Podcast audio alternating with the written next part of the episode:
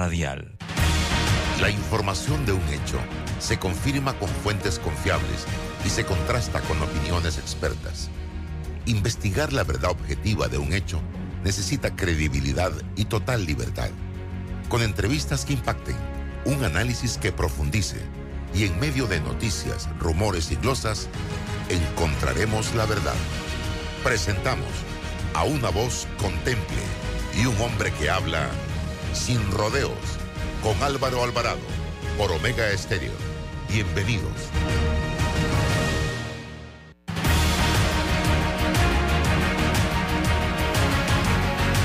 Muy buenos días, bienvenidos a Sin Rodeos por la cadena nacional simultánea Omega Estéreo en sus dos frecuencias a nivel nacional, 107.3, 107.5. También usted nos puede escuchar en el canal 856 para aquellas personas que utilizan el sistema de cable de Tigo, allí está la señal de Omega Estéreo.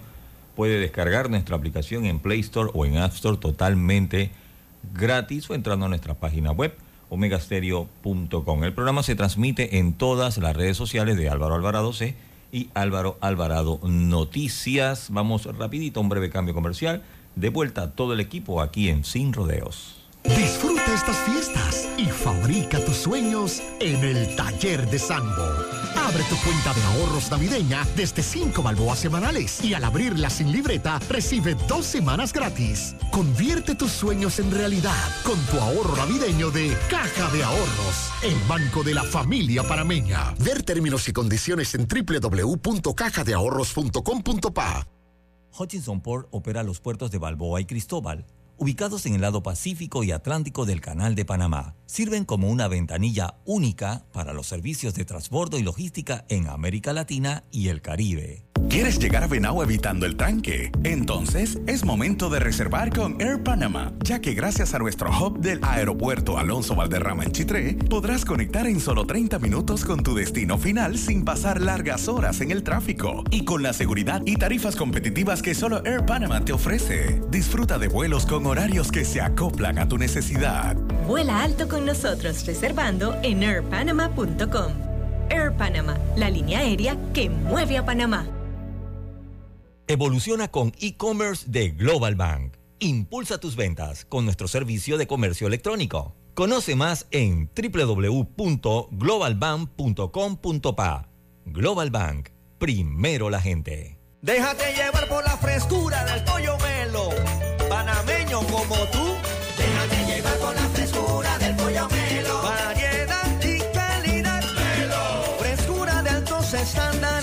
la calidad es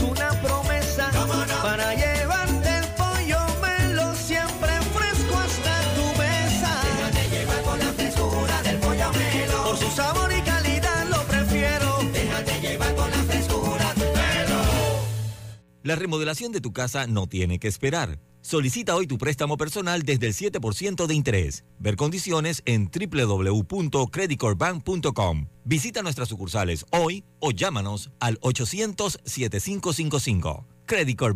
Cuenta con nosotros. Llevamos calidad de vida. Traemos cercanía. Un andén de tránsito a casa. Kilómetros de rapidez hacia tu destino. Trabajamos acortando distancias.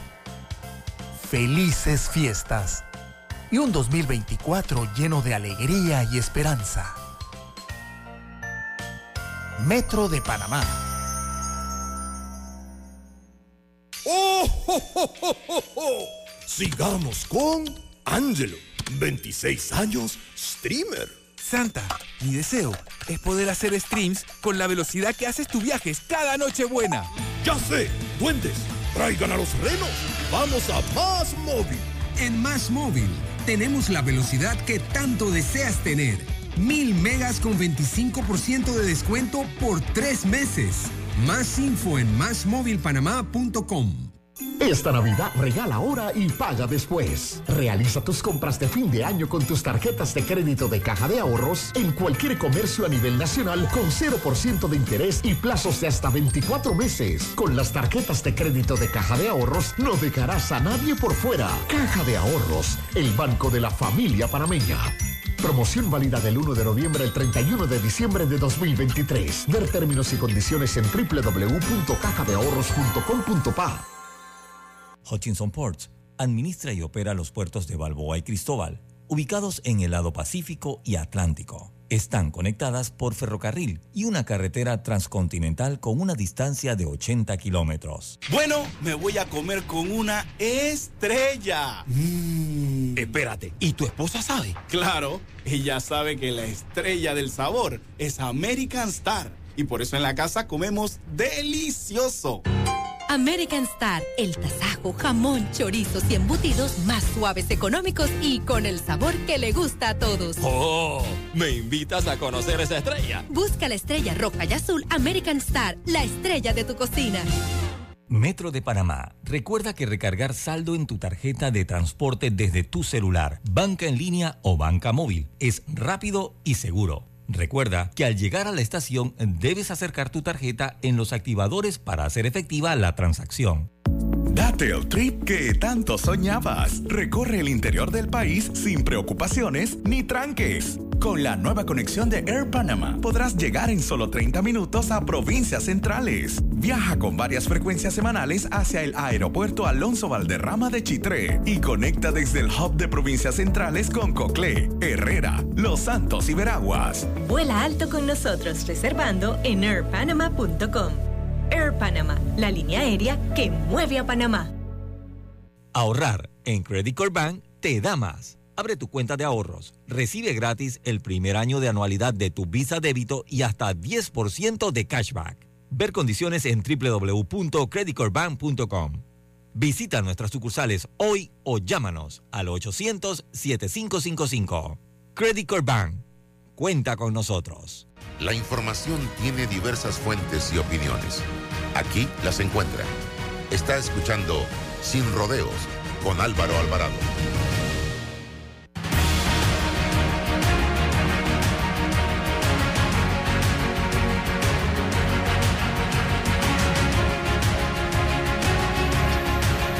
Mis amigos, tengan todos muy buenos días, bienvenidos. Estamos ya en Sin Rodeos a través de Omega Estéreo, emisora con cobertura nacional. Y también nos pueden sintonizar a través de eh, nuestras redes sociales, eh, el canal de YouTube, también estamos en Facebook, en fanpage, en Twitter, para eh, tener la oportunidad de eh, abordar temas de interés nacional. Raúl Osa nos acompaña como todos los miércoles y vamos a tener en breve al director general de ingresos eh, del Ministerio de Economía y Finanza, eh, el señor Publio de Gracia, así que eso va a ser en algunos minutos, ya debe estar por conectarse. Y antes, eh, me preocupa lo que está pasando precisamente en la Asamblea Nacional con el tema del presupuesto. Hoy es 27, anoche cerca de las 12 se declaró un receso por parte del presidente de la Comisión de Presupuesto, Benicio Robinson, para continuar en la discusión en primer debate de este tema. Nosotros eh, subimos un tuit ayer eh, dando seguimiento precisamente a lo que está sucediendo en eh, la Asamblea Nacional y paso a eh, leérselo rapidito porque de seguro eh, vamos a tener la oportunidad de hablar de esto con Publio de Gracia. Algo muy raro se está cocinando en la Comisión de Presupuesto, decía yo ayer en horas de la tarde, noche. Es cierto que el presupuesto presentado por el Ejecutivo no goza del respaldo de la población panameña en este momento, por diversas razones. Eh, pero es muy sospechoso que sean los propios diputados del PRD quienes estén empujando la idea, propiciando la idea de rechazar el presupuesto y no permitir el debate en el Pleno, que nos llevaría a todos a conocer un poco más acerca del presupuesto, ya que, como todos sabemos, no se está transmitiendo nada desde eh, eh, la Comisión de Presupuestos y lo que sabemos es lo que los medios divulgan pero no le hemos podido dar un seguimiento exhaustivo a este asunto. Esta situación nos lleva a dos escenarios, lo que está pasando. Uno, el Ejecutivo tendría que hacer un nuevo proyecto de presupuesto y volverlo a enviar a la Asamblea en caso de ser rechazado.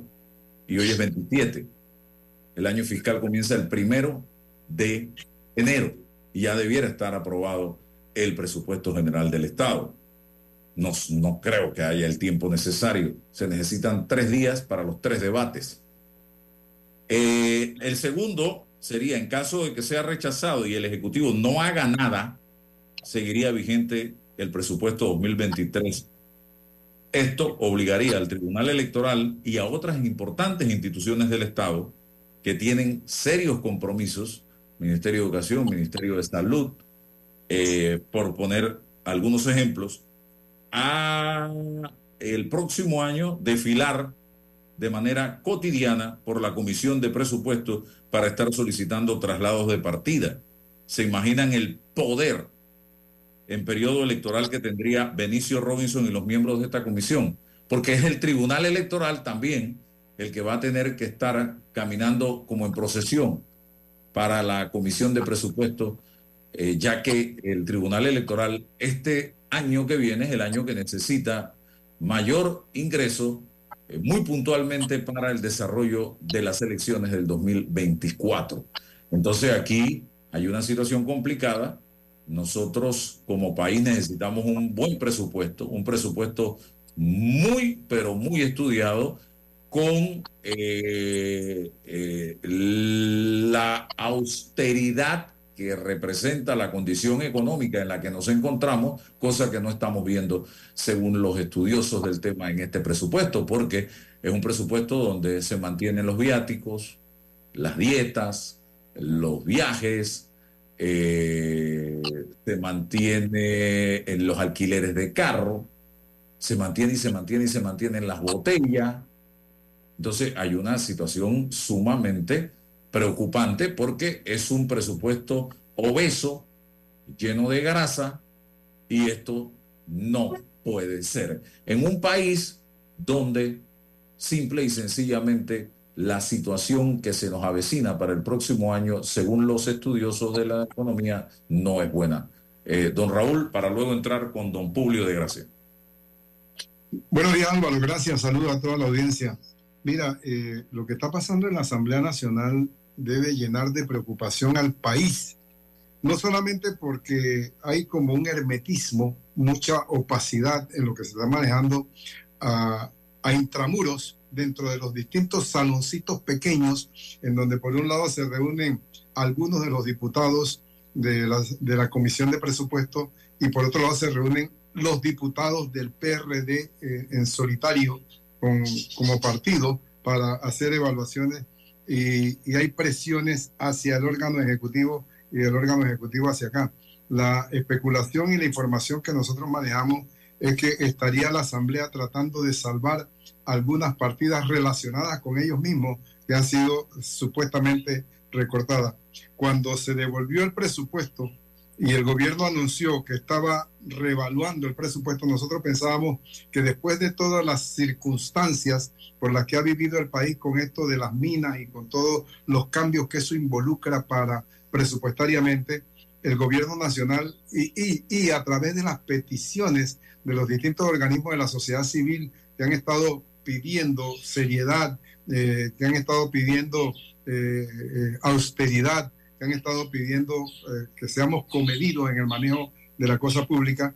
Yo esperaba que el gobierno nacional iba a hacer una presentación de un presupuesto que gozara de la aceptación de la opinión pública, pero hasta el momento nos ha devuelto una, un proyecto en el que en vez de aumentarse 5 mil millones de dólares para el año 2024, se aumentan 3 mil millones de dólares para el año 2000. Es decir, disminuyeron un poquito la cuestión, hicieron un manejo que pareciera este, eh, manipular un poco la información porque parece reducirse, pero en realidad lo que hay es un aumento.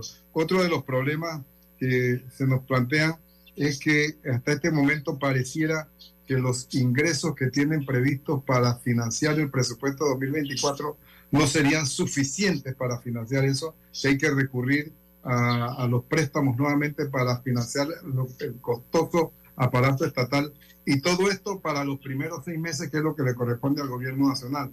Esta es una situación que realmente debería llamar la atención del país y, y yo esperaría que en este momento, casi frente a las elecciones, el gobierno nacional y la Asamblea Nacional actuaran con eh, suma prudencia, tratando de recuperar un poco la credibilidad de la opinión pública, de la confianza de la opinión pública, pero todo parece indicar que les importa poco con la conciencia nacional, con la opinión pública, que no, no es necesario respetarla para tratar de tener los resultados que están buscando en las elecciones, están haciendo lo necesario para buscar los recursos y eso es este, totalmente inconveniente para nuestro país, totalmente falto de seriedad, totalmente falto de credibilidad y le hace mucho daño a nuestro país. Bien, gracias Raúl. Eh, vamos con la entrevista del día, eh, don Roberto. Vuele diariamente a toda Europa en nuestro nuevo Dreamliner, el avión más avanzado del mundo. Reduce hasta 40 minutos el tiempo de vuelo y gracias a la presurización de cabina brinda mayor sensación de descanso y menos jet lag. Air Europa, tú decides. Air Europa presenta la entrevista del día. Julio de Gracia, director general de ingresos, está con nosotros esta mañana y me gustaría saber un poco qué es lo que usted sabe o conoce de lo que pueda estar pasando en la Asamblea en este momento, porque eh, Publio de Gracia que tiene que recoger la plata que va precisamente a formar o a integrar ese presupuesto general del Estado para el próximo año 2024. Eh, hemos escuchado al propios diputados del PRD eh, lanzar expresiones que pueden ser interpretadas como de rechazo hacia el presupuesto general del Estado. Eh, señor Publio, bienvenido. ¿Cómo estás, Álvaro, y a todos los amigos de Omega y de Sin Rodeos? Mira, Álvaro, nunca tenemos que olvidarnos que estamos en una discusión democrática. Evidentemente, lo extraño sería que estuviésemos de acuerdo previamente eh, en, cuanto a este debate. No debemos olvidar el origen de por qué estamos en esta situación. Y el origen es que en julio de este año se tenía, presentado, se tenía preparado ya un presupuesto para el año 2024 y fue presentado, creo que es en el mes de agosto, a la Asamblea Nacional de Diputados, donde alto o no, ya ese presupuesto no es el que está en discusión, sino este presupuesto, eh, evidentemente cambió producto de las situaciones eh, sucedidas durante los finales de octubre y, todo el mes de noviembre. No debemos olvidarnos que dentro de este presupuesto se tenían contemplado ingresos que probablemente iban a venir destinados del proyecto de Minera Panamá que fue declarado inconstitucional y que era necesario de manera responsable reconocer que eso iba a tener un impacto aproximado de 2.500 millones de dólares en el presupuesto. También reconocer que la economía del país producto, y no estoy señalando ni estoy cuestionando que la acción democrática de muchos ciudadanos durante esos días, válidas o no algunas, haya tenido un impacto en la economía, pero los números son números. Y evidentemente durante esos días nuestra economía tuvo una desaceleración muy importante que ya se refleja en los ingresos del año en diciembre de este año, donde apenas hemos podido alcanzar el 50% de los ITBMC que debió recaudarse en el mes de noviembre. Eso significa que para el próximo año, no solamente nosotros como Ministerio de Economía y Finanzas, sino también las diferentes agencias internacionales, bancos internacionales, instituciones internacionales, disminuyen el potencial eh, eh, eh, Producto Interno Bruto del próximo año. Además, incluyendo el fenómeno del niño que va a impactar al Canal de Panamá y otros factores. Por lo tanto, la discusión, Álvaro, en, en este momento es una discusión política. No podemos nunca olvidar que es una discusión política. El, el exdiputado, legislador eh, eh, Raúl estuvo en la Asamblea Nacional durante muchos años y reconoce cómo es ese debate y al final cuando la gente habla, no que cuartitos, no que... Pero eso es parte de la Asamblea Nacional de Diputados, esa es la discusión, que no solamente se hace en una comisión o en el Pleno, sino que se hace en los pasillos y que no podemos podemos tener muchas interpretaciones de conversaciones que se puedan estar dando, pero eso es parte de la democracia. No desvirtuemos la democracia, que hay evidentemente razones o no para pensar en otras cosas, las puede existir. Pero en estos momentos hay un gran debate. El partido eh, de gobierno que se encuentra en su mayoría en la Asamblea definitivamente no conoce lo que trabajamos en el Ministerio de Economía y Finanzas. Y evidentemente es la labor del Ejecutivo plantear. Y es por eso que uno ve al ministro Alexander hasta 11 de la noche, por ejemplo, ayer, en ese momento. Seguiremos el día de hoy. Así que lo que nosotros de manera responsable tenemos que hacer, y Álvaro y licenciado eh, eh, de la OSA, es un presupuesto. Tenemos grandes técnicos en el Ministerio de Economía y Finanzas. Tenemos que reconocer que el presupuesto es una, es un, es una idea de lo que puede ser el próximo año. Sino cada año el presupuesto, si ustedes revisan desde el presidente Endara hasta la fecha, cada año se rompe el histórico del presupuesto. ¿Y por qué? Porque el país tiene más capacidades, el país tiene cómo poder hacer frente a más cosas. Y eso es un mensaje positivo. La deuda muchas veces la gente piensa como un problema, pero yo puedo apostar, y no estoy diciendo que tenemos que endeudarnos más, pero la deuda probablemente no se ha explicado de una manera responsable, porque seguro que Álvaro, Ciencia Osa, yo, cada vez que tenemos más oportunidades nos endeudamos más. Y es porque hay un apetito importante en favor de que nosotros somos mejores eh, eh, personas o, tenemos más capacidad para poder atender. Y no olvidemos tampoco que durante los primeros dos años de este gobierno tocó la pandemia. Y la pandemia tenía que atenderse frente a la disminución impresionante. Y no me quedo corto en decir impresionante de los ingresos que no se recaudaron, producto que no había una economía andando. Así que yo pienso que debemos dejar eh, avanzar el debate. Definitivamente tenemos un reto monumental, producto de que faltan pocos días ponernos de acuerdo en 10, 15 días no es fácil. Tenemos que dejar trabajando, tenemos que exigir, sí, que se dé los debates correspondientes, de que, por ejemplo, se haya incluido el, hospital de Metetí, la primera fase del hospital, nuevo hospital oncológico, es un gran, una gran victoria para todos los que de alguna manera exigían que esto estuviese en el presupuesto del próximo año, al licenciado Raúl. Sí, eh, Publio, explícame el aspecto legal de todo esto, si aquí al 31 pueden ocurrir dos escenarios, tres escenarios, que sea aprobado el presupuesto, dos, que sea rechazado, tres, que no pase nada y se acabó el tiempo.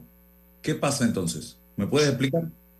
Bueno, las explicaciones están en la Constitución de la República creo que este fenómeno se vio, uno de los fenómenos parecidos. Moscoso. Presidenta Moscoso, correcto, donde por resolución de gabinete, creo que fue, no, me equivoco, eh, se aprobó eh, el presupuesto presentado por la Nacional de Diputados. Otro puede ser la entrada en vigencia del presupuesto 2023. Eh, creo que allí no gana, no gana nadie. Y esperamos que las discusiones, y yo te puedo dar fe, Álvaro, porque siempre hay expectativas que la intención del Ejecutivo es aprobar o que se logra aprobar eh, a través de mecanismos constitucionales eh, con la, el respeto a la, a la, separación de poderes, el presupuesto que estamos presentando, que también es importante señalar, como va a manifestar el ministro Alexander, no es, un no es algo sencillo. La gente piensa que ah, vamos a recortar allá, vamos a quitar acá. No es algo sencillo. La mayoría del presupuesto hay que atenderla. No es solamente de este gobierno, es de anteriores. También hay que reconocer el tema de las leyes especiales que ha venido creciendo durante los últimos años y que este gobierno ha tenido que atenderlo de manera responsable de diferentes gremios. Y no voy a ponerme a, discutir son fueron válidas o no, pero es una realidad. Y al final el tema de la planilla, que quizás nuevamente no ha faltado docencia, explicación, también confianza por parte de los ciudadanos para escucharnos de que el presupuesto o la deuda o el manejo de la economía ha sido una un manejo de verdad lo más responsable posible dentro de las situaciones que nos ha tocado, porque al final las necesidades son hoy, la gente hoy tiene necesidades y es una obligación de este gobierno atender las necesidades del hoy para poder pensar en un futuro. Por lo tanto, hemos sido, desde mi punto de vista, y era muy humilde y responsable, nos ha tocado una situación muy difícil y a través de eso hemos buscado los mecanismos que la ley nos permite, que la economía nos permite que el, que que el mundo nos permite para poder ir a buscar la deuda correspondiente, porque aquí no podemos negarnos de dos situaciones. O ingresan más ingresos a través de los impuestos que tenemos o ver la posibilidad de otros impuestos, o a través de la deuda, o como ha hecho otros países, imprimir dinero y hoy, hoy tienen una inflación impresionante, que, han- que están teniendo que ver cómo resuelven esa inflación y poder, por ejemplo, en otros países, la demanda laboral ahora mismo es complicada, producto de que los subsidios al, al, desempleo son tan, son tan atractivos que ir a trabajar no es atractivo. Entonces, la política anticíclica del ministro Alexander, en el tiempo vamos a, valorar, evidentemente, lo que pasa en el presente es difícil de valorarlo, pero en el futuro estoy seguro que van se va a reconocer los esfuerzos que se han hecho con mucha humildad, lo digo. No somos perfectos y probablemente algunas cosas pudimos hacer, pudimos y todavía podemos hacerlo. Algo que mucha gente no entiende, voy con usted, don Raúl, son los compromisos que tiene ese presupuesto general del Estado, que ya son compromisos en cuanto a deuda y en cuanto a leyes especiales, aumentos automáticos. ¿Qué porcentaje del presupuesto se llevan estos renglones? Mira, Álvaro, en este momento no soy especialista en presupuesto, creo que una, el ministro lo explicó y creo que recientemente eh, en un diario de, la, circulación nacional se publicó, creo que estaba el veintipico. Eh, como bien lo dice Álvaro, son compromisos que el país tiene que cumplir. Con el banco, con las instituciones, no son deudas solamente del presidente Cortizo, deudas de muchos años. Hay que seguir subsidiando muchos programas, no solamente en programas de transferencia condicionada, sino también de incentivos fiscales a la industria, en producción, eh, muchas cosas que yo soy de la teoría que hay que entrar a revisar. El próximo gobierno, desde mi punto de vista, tiene que entrar a revisar muchos beneficios e incentivos que probablemente no, no hacen el balance y no son justos en estos momentos. Eh, también, como lo mencionaste, las leyes especiales son compromisos del- de los gobiernos, del, principalmente los dos últimos gobiernos antes del presidente Cortizo. Y nuevamente, no estamos mirando por el retrovisor, se trata de una realidad que se ha explicado. Entonces, nosotros no podemos de la noche a la mañana decir, ah, mira, no podemos, dejar- no podemos cumplir. Es más, durante la pandemia se cumplieron con los compromisos. El sector, por ejemplo, docente, en el año 2020 neces- eh, estaba, tenía que subir el- el- el- los salarios previa negociación del gobierno anterior y se tuvo que hacer en plena, en plena pandemia. Y, y ahí es donde el ministro Alexander tuvimos que cumplir con planilla. Y porque las leyes especiales son planillas, son personas, y, y nuevamente, todas estas profesiones son importantes en el Estado y no quiero en ningún momento que se considere que estoy disminuyendo que estas personas no merecen, un momento, los merecemos todos mejores salarios, todos nos merecemos mejores salarios, pero hay una realidad que nosotros como gobierno tenemos que sustentar y explicar. Entonces, ¿qué nos queda? Evidentemente, este país tiene que entrar en un proceso, de mi punto de vista, de manera responsable lo digo, en un proceso de revisar nuestra economía, principalmente en la estructura tributaria y la estructura fiscal, para poder determinar cuál va a ser el- la meta en los próximos años. El 2024 definitivamente va a ser, como lo mencionó el licenciado Sota en, una- en un diario de circulación nacional hoy, no se trata de sobre, sobreestimar los ingresos. Hay posibilidades de recaudar. El tema está, Álvaro, que probablemente lo vamos a hablar, el tema de la factura electrónica, cuando yo veo que muchos, eh, eh, eh, nosotros, mucha gente, cuestiona el uso de la factura electrónica y yo puedo dar fe, Álvaro, que, que lamentablemente no estamos, no hemos tenido la docencia, no hemos entendido la responsabilidad que tenemos todos de cumplir con el fisco. No se cumple con un gobierno, se cumple con el fisco, que al final entramos en este debate. ¿De dónde sale la plata? Sale de nosotros mismos, a través de los ingresos tributarios principalmente. Raúl. Yo creo que el país está muy preocupado por eh, la forma de financiar el presupuesto. Dice que los ingresos están sobreestimados, que no hay suficientes ingresos de, ingresos de, de corrientes para financiar el presupuesto y hay que recurrir a préstamos o adquirir más deuda. Eh, ¿Qué nos dice de la responsabilidad, de la ley de responsabilidad fiscal? ¿Cómo, cómo se está manejando esta situación? Tenemos que adquirir más préstamos para financiar el presupuesto 2024. Explíquenos un poco eso, por favor. Mire, el ministro Alexander fue el padre de la ley de responsabilidad fiscal y yo no dudo que el, el señor ministro Héctor Alexander, lo he conocido durante casi los últimos cinco años, es una persona que cuando se usa el término pater familia, lo cumple a toda capacidad.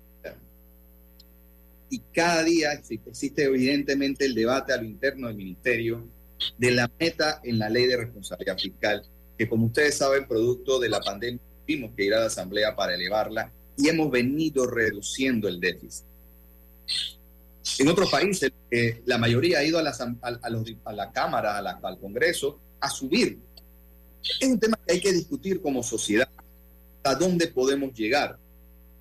Es como si nosotros nos limitáramos en cuánto pudiésemos, en pocas palabras, cuánto pudiésemos gastarnos de más. Y al final, nunca tenemos que olvidarnos, amigos que nos están, y reitero, las necesidades son hoy. Evidentemente, con mucha responsabilidad, el gobierno tiene que administrar las finanzas públicas y decirlo, como el presidente Cortizo, es mejor una verdad amarga que una mentira dulce. Hay que decirle a las personas las cosas que están pasando y la responsabilidad y los sacrificios que tenemos que hacer. Y evidentemente nosotros que estamos en un puesto público y también los que están en política, tienen, y tenemos, y me, me tengo que incluir, tenemos que ser mucho más responsables en las cosas que estamos haciendo para poder ganar la confianza, porque hay una realidad. Detrás de todos estos debates existe desconfianza. Desconfianza con los gobiernos, desconfianza con la clase política, desconfianza con muchos sectores. Estamos dejando, y, y, y, y me gustó mucho las palabras del, del, del, Felipe, del rey Felipe en, en España. No podemos dejar que la discordia se siembre en nuestras sociedades.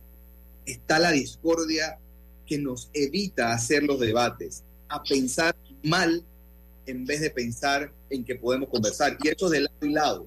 Y es por eso que estamos en esta trancados en poder realmente llegar no solamente a un acuerdo en, la, en, en asambleas, en, en, el tema de presupuesto, sino llegar a acuerdos en muchas otras cosas que como país tenemos que poner de acuerdo en los próximos meses.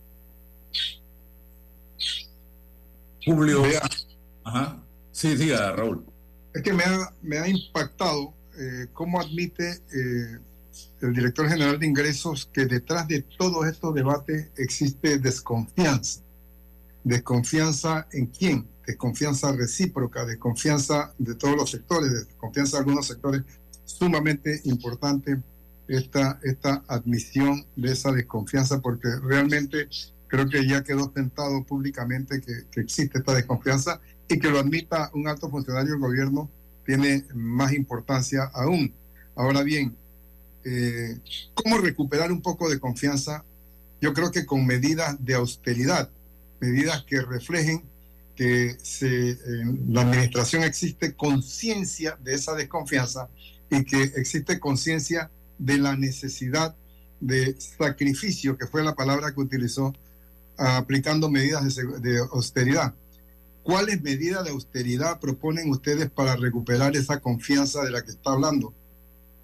Mire, nuevamente, creo que hemos, creo que hemos sido un poco incapaces, y yo me incluyo, de poder explicar bien los temas que esta administración sí ha tenido austeridad. Porque al final yo soy, un, yo soy testigo acá cuando nosotros necesitamos más funcionarios de cuando yo converso con el ministro, con en su momento el director de presupuesto, hoy ministro, viceministro de Economía, Carlos González, poder adquirir mano de obra o talentos no es fácil porque nos dicen, oye, hay posiciones congeladas, hay personas que salieron, no se puede volver a contratar. Entonces creo que nos ha faltado un poquito de explicación sobre el tema. Y yo coincido, eh, eh, don Raúl, que eso no podemos quedarnos solamente en eso, tenemos que hacer mucho más. Y, y las, por eso digo que todos los actores, tanto nosotros como otros actores relacionados con el poder público, también con los sectores eh, eh, que son ciudadanos, tenemos que recuperar la confianza en muchas cosas. Recuperar la confianza en que, por ejemplo, a mí, insisto con el tema de cuando yo voy a enfrentar y hablar sobre la factura electrónica, hay resistencia. Y al final, la única, la única explicación que me da, oye, ¿por qué resistencia a través de la factura electrónica? Si es simplemente utilizar la, factura, utilizar la tecnología para facturar. Entonces, evidentemente, eh, comienzan a, a, a, generar una serie de teorías que prefiero no hablarlas porque yo yo pienso de buena fe que no es así, que evidentemente nosotros estamos en, en el, en el- del otro lado y estamos del otro lado, evidentemente la persona, oye, no, que los viáticos. Pero oye, cuando yo tengo la suerte que cuando yo voy al interior, yo prefiero no pedir viáticos, pero al final yo me, tra- yo me traslado, yo en vez de a mi casa comer, como afuera. ¿Y qué yo le digo a los funcionarios que van a hacer las gestiones de factura electrónica a Boca del Toro? Ah, no, no se queden, si quédense en un solo cuarto, cuatro personas. Entonces, tenemos que entrar también, y ahí es donde veo el tema, de la el tema de la confianza, de que tener la capacidad de explicar que cuando uno va al exterior o va afuera del país, las cosas no cuestan 3, 4 dólares, ni al funcionario que quiere, quiere viajar. Entonces, un momentito, que aquí me está entrando. Ahora sí. Entonces, entramos en ese proceso que realmente, insisto, en que nos falta comunicación, nos falta escucha, nos falta capacidad también de que las personas no, no, no- nos escuchen, porque, insisto, es un tema de desconfianza y hay que recuperarla con, con actos. Y eso no se recupera de un día para otro. Se va recuperando a través de los actos. Evidentemente nosotros como gobierno tenemos un desgaste político que a cualquier gobierno le sucede en todas partes del mundo. Eh, lo tenemos y va a ser mucho más complicado. Y creo yo que eh, es un tema que y no, no estoy tratando de salvar o sacudirme responsabilidades.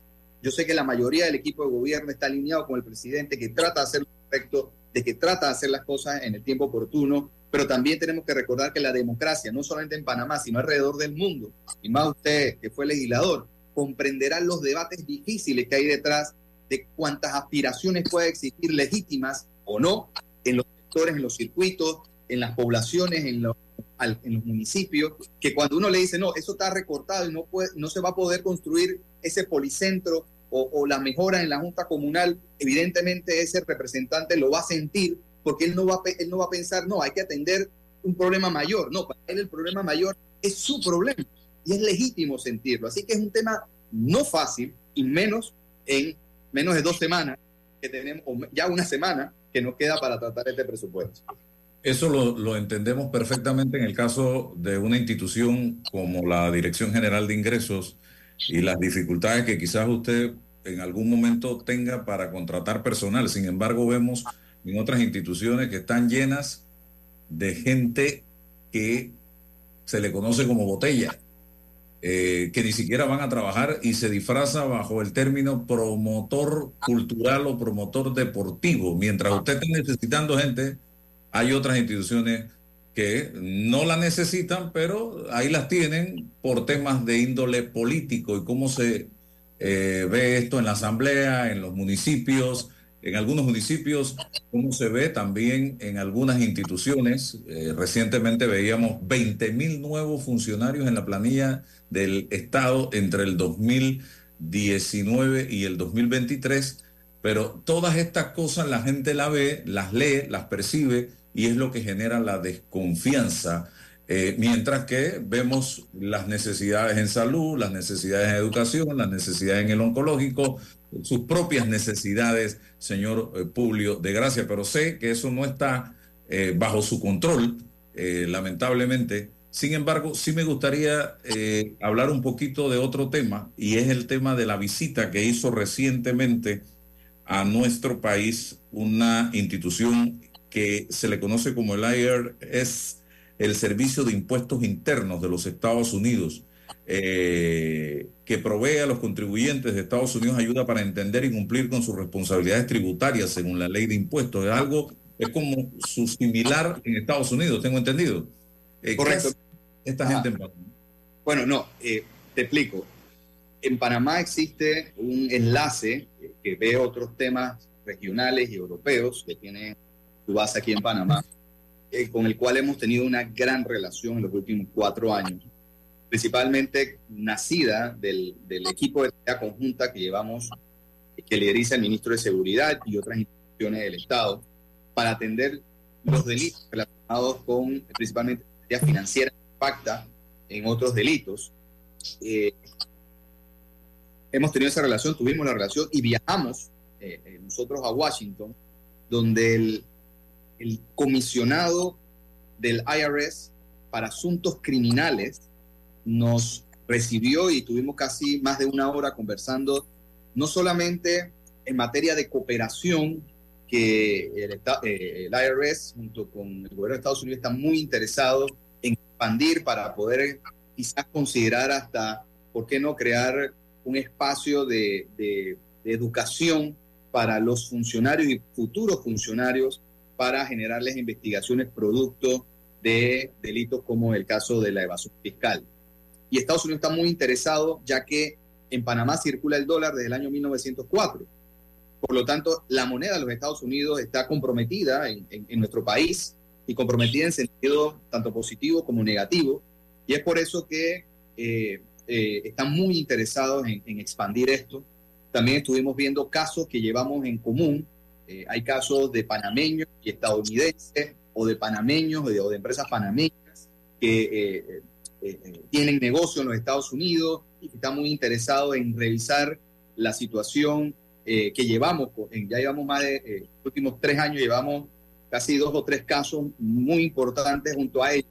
Por lo tanto, pasamos revista y, y llega, y, y recibimos también información para ser considerada dentro del proceso. Y eso es parte de la cooperación internacional. También llevamos un caso con Colombia y con ellos. Eh, en fin, Panamá está en- entrando a otras eh, dimensiones. Tenemos que, queremos dejar ese legado a la futura administración tributaria del próximo gobierno para que haya una continuidad, así como nosotros hemos continuado muchos legados, como el caso de la factura electrónica que heredamos del gobierno anterior, para darle continuidad a las cosas positivas. Así que, O sea, que hay empresas panameñas que están siendo investigadas por este organismo de los Estados Unidos. estamos en, estamos en cooperación, ya que el, el- recordarán que la- el, el- tema, eh, los ingresos que sea, eh, nosotros tenemos una renta territorial. Por lo tanto, es un, es- es un tema eh, que hay que medirlo, saber qué, qué no nosotros como administración podemos atender, qué cosas sí. Eh, pero llevamos casos junto con la administración tributaria estadounidense que ellos no cooperan, eh, entregando información relacionada con acciones que ellos hacen, investigaciones que ellos hacen y que de repente sale, eh, ah, mira, estas personas son de origen panameño, mira, Panamá es esto, o mira, Panamá, creemos que aquí hay una posibilidad, igual nosotros, a través de FATCA o a través de investigaciones que llevamos puntuales con los Estados Unidos, también de ciudadanos estadounidenses que eh, en- en- están por acá o han pasado por acá. Tenemos una relación muy transparente y muy cooperadora y sí, tenemos varios casos con ellos bastante avanzados y que deben tener resultados en los próximos meses. ¿Cómo afectaría este tipo de investigaciones a empresas panameñas allá en Estados Unidos? ¿Cómo, ¿Qué impacto tendría esto? Digo, eh, evidentemente los Estados Unidos tienen una tienen diferentes tipos de, de acciones. eh, creo que hay un proceso 15 y, y hay un tema obviamente de la famosa llamada eh, lista de OFAC. Ah, la eh, OFAC, sí. La Clinton, sí. a Clinton, lista Clinton. Ellos tienen diferentes mecanismos que evidentemente ellos levantan alertas que, que, que también obviamente sienten que Panamá es cooperador, se sienten con la confianza de entregarnos información para que nosotros los ayudemos, porque al final se trata que si son eh, panameños o, o empresas ligadas con Panamá, evidentemente ellos, le, le- ellos valoran que la función eh, panameña es con la competente en la investigación y por lo tanto esperan una reciprocidad en cuanto a la investigación. En los últimos tres años hemos avanzado en varias, tenemos una relación muy abierta, transparente, rápida. Y la visita que, que tuvimos, que sostuvimos con Lee, que es el comisionado para el Criminal Investigation de IRS, ha sido, fue muy, muy positiva, al punto que es muy probable que el próximo año eh, nos visite y, y anunciemos una, algunas medidas importantes de cooperación internacional. Dentro del escenario actual, se pudiera, con toda la información que se está manejando, repetir la historia que vimos con las empresas del señor Wackett, una lista Clinton en Panamá. No quiero adelantarme a esto, Álvaro, porque creo que también sería una situación que ojalá no viviéramos. Eh, evidentemente, hay, eh, durante ese momento hubo una situación complicada que evidentemente ya la historia lo ha, lo ha hablado y, otras cosas han salido. Eh, evidentemente lo que buscamos es eh, que las personas o el grupo económico que pueda estar detrás de estas acciones o- y que al final se pueda aprobar, porque es importante respetar el proceso, respetar los tiempos. Al final estas investigaciones muchas veces, hasta yo quisiéramos que fueran mucho más rápidas, pero en otras jurisdicciones de siete años hay, una, hay un caso reciente en España de una, de una famosa cantante que demoró muchos años en ser investigado y que al final ella prefirió decir, mira, yo admito que sí lo hice, pero aquí se acaba todo. Entonces, Panamá tiene eso. eh, cualquiera persona que está siendo investigada o procesada tiene la oportunidad de admitirlo y, y la ley establece un strike, por llamarlo así. Es más, hubo una pregunta en relación con esos temas de cómo es nuestra legislación.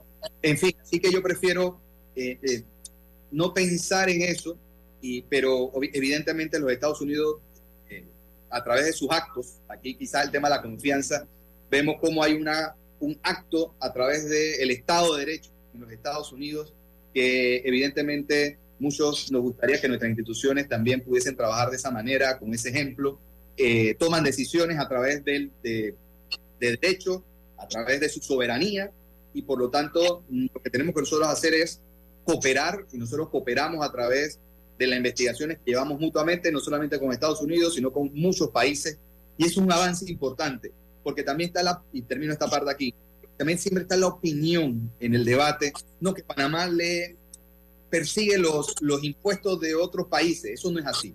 El mundo cambió, hay una cooperación internacional de todos los países para garantizar a través de los mecanismos de CRS, FATCA y demás, eh, y demás eh, convenios y protocolos que se llevan con las administraciones tributarias y con el Ministerio Público, las investigaciones que según correspondan cuando hay posibilidad o se puede, debe haber, puede haber indicios de un posible delito detrás de algunas acciones. Eh, eh, hay varias empresas panameñas siendo investigadas por el IRS. En conjunto llevamos una importante cantidad de personas naturales jurídicas que estamos revisando. Eh, nuevamente hay unas que se revisan, unas que, que al final terminan no, no encontrando correspondiente. Es decir, lo que quiero decir, hay una, hay una cooperación eh, al final tenemos una mesa de trabajo eh, y que al final tenemos contactos con ellos, porque nuevamente, dentro obviamente del respeto del derecho de ambas partes y de la soberanía de ambos países, pero en esa cooperación, porque al final ese acto que comete una empresa panameña o una empresa estadounidense en nuestros territorios, en otros territorios, tiene un impacto que tiene que ser atendido dentro de la cooperación internacional eh, a través de, de diferentes mecanismos, como te lo he dicho, CRS o el FATCA, que es el intercambio de información con Estados Unidos. Y el, el- el- el- tema puntual es evasión de impuestos en Estados Unidos. Evasión, la evasión tanto en Panamá como en Estados Unidos. Evidentemente en Panamá podría ser evasión, en Estados Unidos puede ser otros delitos y viceversa. Eso dependiendo del- de los casos que se están llevando. eh, y por lo tanto, nuevamente, no me quiero adelantar, yo como DGI no soy una autoridad competente para determinar si hay delitos, soy una autoridad administrativa. Nosotros como autoridad administrativa, a través de nuestros inspectores y a través de nuestros equipos de auditores, determinan la posibilidad que puede existir que haya delitos y es ahí donde nosotros entregamos la información al Ministerio Público que se encarga de la investigación criminal. Raúl Osa. Hay delitos de evasión posiblemente investigados y otros delitos, ha dicho el director de ingresos. Pudiéramos saber algún qué otro tipo de delito pudiera ser investigado a través de ese mecanismo. Eh, la evasión trae otros delitos relacionados, blanqueo, lavado, tráfico, en fin. Al final, eh, cuando una persona no declara eh, o miente al declarar, evidente, es posible que esté también relacionado con otros tipos de delitos. Nuevamente, soy una autoridad administrativa, no puedo hablar al respecto ya que no estoy facultado para eso. Claro, eh, con toda la información que nos deja, nos, nos da suficiente categoría para pensar que se trata de una primicia de primer orden la que se está revelando en este momento, aún con la cortedad de la información, ¿no? Porque eh, estar en un mecanismo conjunto haciendo investigaciones para una serie de empresas y personas naturales sobre evasión, blanqueo, lavado, etcétera, es una noticia de primera plana en Panamá y en cualquier otro país del mundo. Yo quisiera volver, si me lo permite, eh, señor director, al tema de que me preocupa mucho, que es el tema de la deuda pública. Dice Dulcidio de la Guardia que en los últimos tres presupuestos no se ha alcanzado a cubrir los ingresos necesarios con, con ingresos corrientes y que siempre se ha tenido que recurrir a la deuda pública. En esta ocasión, ¿cuánto esperan ustedes eh, financiar con más deuda? Nuevamente, mi labor no es la deuda, mi labor es la recaudación. Evidentemente ahí, si no me equivoco, el presupuesto 2024 establece creo que 12, 14% más de lo recaudado, de lo que puede recaudarse este año, que, estamos siendo un año retador, aunque vayamos probablemente ya a superar por primera vez el país los más de 10 mil millones de dólares en recaudación, ingresos corrientes, eh, son tributarios, no tributarios, primera vez que primero Dios se puede alcanzar. Eh, evidentemente, eh, tuvimos unos ingresos extraordinarios eh, mientras duró el contrato minero, que, que evidentemente fueron importantes. El debate siempre hacia atrás, eran dinero que se debían pagar, etcétera, etcétera. Ya es un debate político, ya, como te dije, esa parte quedó en el pasado. Tenemos que ver cómo buscamos los mecanismos, cómo nuestra economía se diversifica para poder alcanzar eh, lo presupuestado. No va a ser un año fácil. Eh, definitivamente nuestra economía va a entrar en un proceso eh, más que no solamente político por las elecciones, sino también en un proceso que hay que buscarle una diversificación de nuestra economía para poder realmente no solamente generar empleo, sino también los ingresos al fisco y no depender, y ahí va la pregunta, no depender de deuda. Pero nuevamente, y lo pongo un poquito sencillo, en una casa de dos profesionales, médicos y abogados, tienen una familia donde tienen un hijo. Esa casa, evidentemente, todos aspiran a que sea mucho más grande, haya más eh, atenciones, pero evidentemente es muy probable que esa casa no solamente viva de esos ingresos, sino que recurra a préstamos, recurra a la deuda. Y evidentemente las instituciones bancarias van a revisar a ese médico y a ese abogado cómo está su situación. Y al determinar que ese abogado y ese médico en su casa tiene capacidad para adquirir más deuda, le presta. Así mismo es el mercado. Así mismo el mercado ve a Panamá.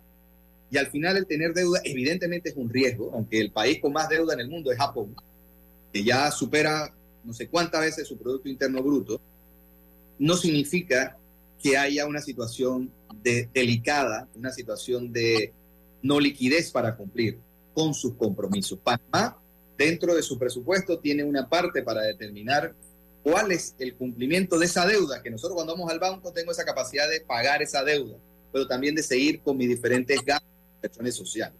Por lo tanto, Panamá tiene todavía una saludable capacidad de endeudamiento para poder atender. Evidentemente, y tengo que ser muy honesto, lo, mejor sería dejar de depender de la deuda y más de nuestros ingresos. Y ahí está el debate de revisar nuestra estructura tributaria, de revisar cómo seguimos disminuyendo la evasión fiscal para no depender de la deuda, sino depender de nuestros ingresos para poder atender las necesidades y, el bienestar de todo el país. Eh, Publio, algo que ha sido motivo de debate y de discusión frente al escenario económico del país. Ahora ya no tenemos la mina eh, y eso va a impactar en las finanzas del Estado. Eh, tenemos un compromiso con el tema del seguro social a cortísimo plazo. Esto no es cuestión de mediano y largo plazo.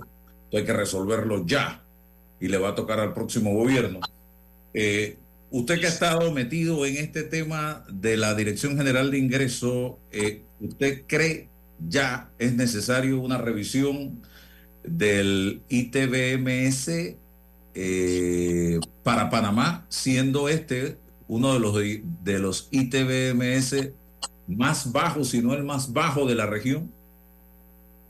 Mi teoría, no soy economista, sino soy abogado, pero más que todo con las lecciones aprendidas en los últimos cuatro años, yo creo que por allí no hay que iniciar. Yo creo que no podemos castigar a la gente ni el consumo. Eh, yo creo, desde mi punto de vista, que hay que revisar, y lo he mencionado varias veces, la estructura de incentivo y beneficio fiscal. Hay más de mil millones de dólares ahí. Y, es, me quedo corto. Tenemos que realmente revisar quiénes están exonerados del 7%, quiénes están recibiendo deducciones o beneficios de no cumplimiento de diferentes pagos de impuestos. Tenemos que revisar evidentemente las áreas económicas especiales, ver cuál es su rentabilidad, su progreso dentro del mundo que actualmente también debate el, el, el, el impuesto mínimo global. Entonces, desde mi punto de vista, por allí no se comienza. Quizás en un futuro, luego de agotar el camino, determinar si es necesario entrar en eso. Yo creo que a la gente no hay, y no lo hago como una declaración política, hago de- desde, desde la honestidad de que no hay que subir impuestos, hay que revisar los incentivos, hay que que los que tenemos que cumplir con los impuestos lo hagamos, de que la evasión siga reduciéndose, de que las personas utilicen la factura electrónica para poder determinar el impuesto a pagar, los gastos que, que se deducen. Y aquí, Álvaro, te puedo asegurar que allí encontraremos, y yo soy de la teoría de que no es que la gente esté evadido, sino que ha habido una mala cultura y mala interpretación del uso, por ejemplo, de, de las facturas. Porque vemos que muchas personas, cuando yo voy a explicar la factura electrónica, me decían, ah, yo pensaba que tenía que entregar factura.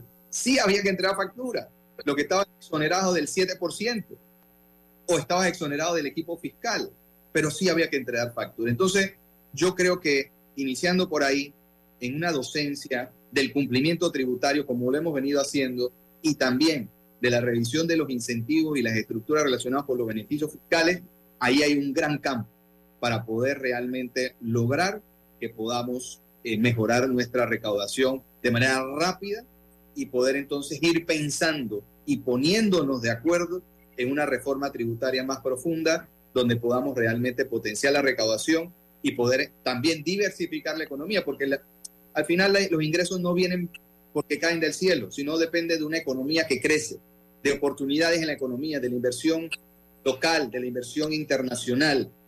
Es allí donde podemos tener una recaudación, como lo dijo el mismo ministro de la Guardia en esa nota de prensa. Solamente una vez hubo una situación de cumplimiento y fue en el año 2009, es decir, del, del gobierno del presidente Torrijos al presidente Martinelli. En ese momento se logró. ¿Y por qué se logró? ¿Y qué existía? La ampliación del canal. Por lo tanto, lo que tenemos que aspirar, y de mi punto de vista, ya una declaración mía, Publio, no como gobierno, es que tenemos que impulsar los grandes, los grandes proyectos de país para poder entonces realmente lograr más recaudación, pero eso se genera en un ambiente, y nuevamente voy al licenciado Raúl, de recuperar la confianza en que no en que no, no caigamos en eso y la confianza se gana con el ejemplo y también con los actos. Ahí lo dejo.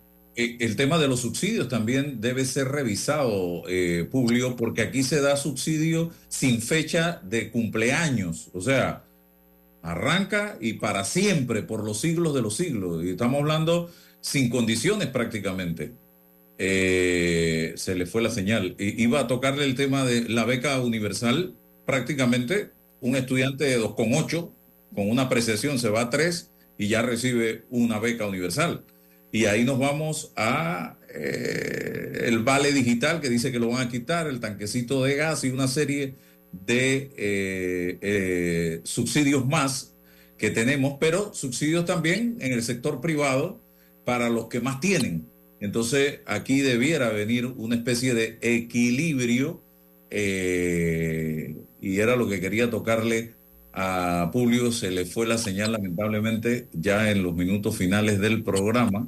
Yo no sé, Roberto, si ha vuelto o está por ahí asomado en... Ahí está. Sí, lo que, lo que le decía ya en los minutos, en los pocos segundos que nos quedan, eh, creo que también hay que revisar el tema de los subsidios. Aquí tenemos una beca universal sin pedir nada a cambio, que eh, todos hemos sido estudiantes. ¿Qué es un 3 para un estudiante? Eh, y obtiene una beca universal. Yo creo que ya esto con el pasar del tiempo debiera ir revisándose. El tema del tanquecito de gas dice que se va a revisar. No sé qué mecanismo van a utilizar para esto. Eh, pero también, como usted mismo planteó, en los sectores más pudientes también hay que hacer revisiones en cuanto a los beneficios que reciben. Mira, Álvaro, y disculpe que se me cerró. Eh, yo creo que nuevamente es una revisión general donde todos tenemos que poner, sincerarnos el ejemplo del tanquecito de gas, lo que desde mi punto de vista hay que focalizar. Y Álvaro, probablemente tú vas a áreas, casas de playa, casas de montaña, usted ve el tanquecito. Seguro con subsidio y no se lo merece. Entonces hay que focalizarlo. Y, y, es un reto importante el tanque de gas. Y hemos tenido una situación compleja en los últimos, principalmente últimos dos años, producto del aumento del petróleo, cómo el país cumple con las, con las empresas correspondientes, pero evidentemente el precio se dispara y asimismo se sigue manteniendo el mismo precio de los últimos 30 años. Entonces hay que revisar eso. nuevamente, pero no es castigando a la gente, no es poniéndole más peso a la gente que ya tiene, sino que realmente tenemos que focalizar lo que realmente revisemos, como se ha hecho en los últimos años, que la persona que se merece el subsidio, lo más que se merece, lo necesita, porque al final lo que se busca siempre con esto es que haya, en un momento no lo necesite. Tenemos que hacer una mejor focalización, tenemos que revisarlo. Como bien lo dice Álvaro, hay algunas cosas dentro de los, eh, eh, eh, los gastos sociales que se están llevando que a través de una política de, mayor revisión, de mayor revisión y realmente de que se cumpla realmente lo que está programado dentro de ese subsidio, se cumplan red de oportunidades, las personas tienen que, tienen que atenderse en la salud, tienen que revisar su tema, sus temas sociales, en fin. Coincido que esto, tanto los beneficios fiscales como estos subsidios deben tener una fecha de cumpleaños y hablarles con sinceridad a la gente, pero aquí termino. Ganar confianza primero. Para poder tener estas conversaciones y estos procesos hay que ganar confianza. Por eso el próximo gobierno principalmente, desde mi punto de vista, tiene que generar los espacios de confianza que ojalá eh, y, realmente no hubiese gustado, desde mi punto de vista, sé que al presidente le hubiese encantado hacer estos temas, pero lamentablemente eh, eh, las cosas nos tocó situaciones que nunca hubiésemos pensado que nos iban a tocar y, y nos tocó. Raúl tiene un comentario, un comentario y una pregunta final, algo de mi parte. Sí, sí. Ofende al pueblo el abuso en los auxilios económicos. Esto, esto debería ser revisado con urgencia y tomar una determinación tipo Bukele o tipo Milei, así como, como se deben hacer las cosas. Eso ofende. Lo que está pasando con los auxilios económicos ofende a la conciencia ciudadana. Se lo digo como un comentario de un ciudadano. Y lo otro que le quería preguntar este, muy rápidamente, porque sé que estamos al final. ¿Qué se hizo o se va a hacer con los 570 millones que pagó la minera Panamá? Ok, nuevamente, para los ingresos tributarios, ingresos corrientes, ese dinero entró a la caja, por llamarlo así. decir, ese dinero lo tiene el Tesoro Nacional. Lo que hay que determinar y lo que el presidente decidió que ese dinero se queda allí hasta segunda orden. Es como, no puedo decir que es un ahorro, pero está allí.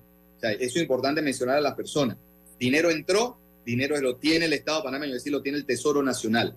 Por lo tanto, es determinar, porque usted tiene que recordar que los ingresos de la mina eh, se tenían contemplado a través de un fideicomiso del Atlántico para determinadas acciones, tanto a tema de la casa social, a los jubilados que ganaban menos de 350 dólares, eh, temas para Donoso y para eh, Omar Torrijos y la, y la pintada, tenía un propósito. pero evidentemente al, al, al, ser declarado inconstitucional el contrato, evidentemente hay que buscar los mecanismos para realmente buscar, y es lo que el presidente me imagino va a buscar, es cómo se va a utilizar ese dinero o si entra eh, a los gastos corrientes del gobierno central, eh, como lo hace cualquier tipo de ingreso. Cierre, don Publio, eh, haciendo un llamado a la población en los últimos días que quedan del año para que se sumen a este proyecto de ustedes de la ley Ponte al Día. Sí, lo último, Álvaro, y gracias nuevamente por la oportunidad y echar tu espacio. mira, hasta el 30 de diciembre los ciudadanos o los contribuyentes tienen la oportunidad de ponerse al día con la DGI. Hemos tenido diferentes procesos de amnistía, de regulación, y eso es porque evidentemente el país ha estado frente a una situación eh, bastante eh, complicada en los últimos años. Y asimismo sabemos y reconocemos que los contribuyentes también lo pueden estar. Es por eso que hasta el 30 de diciembre está la posibilidad de condonar el 100% de intereses y recargo a las personas que se pongan al día. Ya tenemos la prescripción de oficio, hay personas que ya han recibido su correo, siempre y cuando eh, paguen lo que deben dentro de esa prescripción, más allá de la prescripción, tienen derecho a la prescripción de oficio de los periodos que se les prescriben.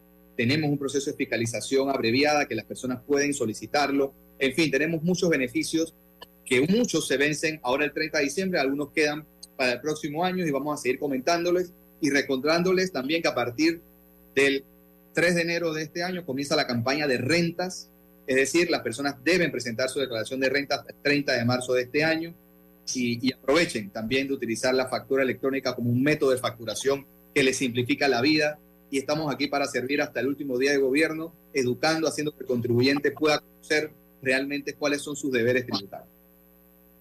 Muchas gracias, don Publio. Que tenga un feliz año. Dios lo bendiga. Igualmente, fuerte abrazo a todos. Feliz 2024. Gracias a todos. Hasta mañana, amigos. La información de un hecho se confirma con fuentes confiables y se contrasta con opiniones expertas. Investigar la verdad objetiva de un hecho necesita credibilidad y total libertad. Con entrevistas que impacten, un análisis que profundice y en medio de noticias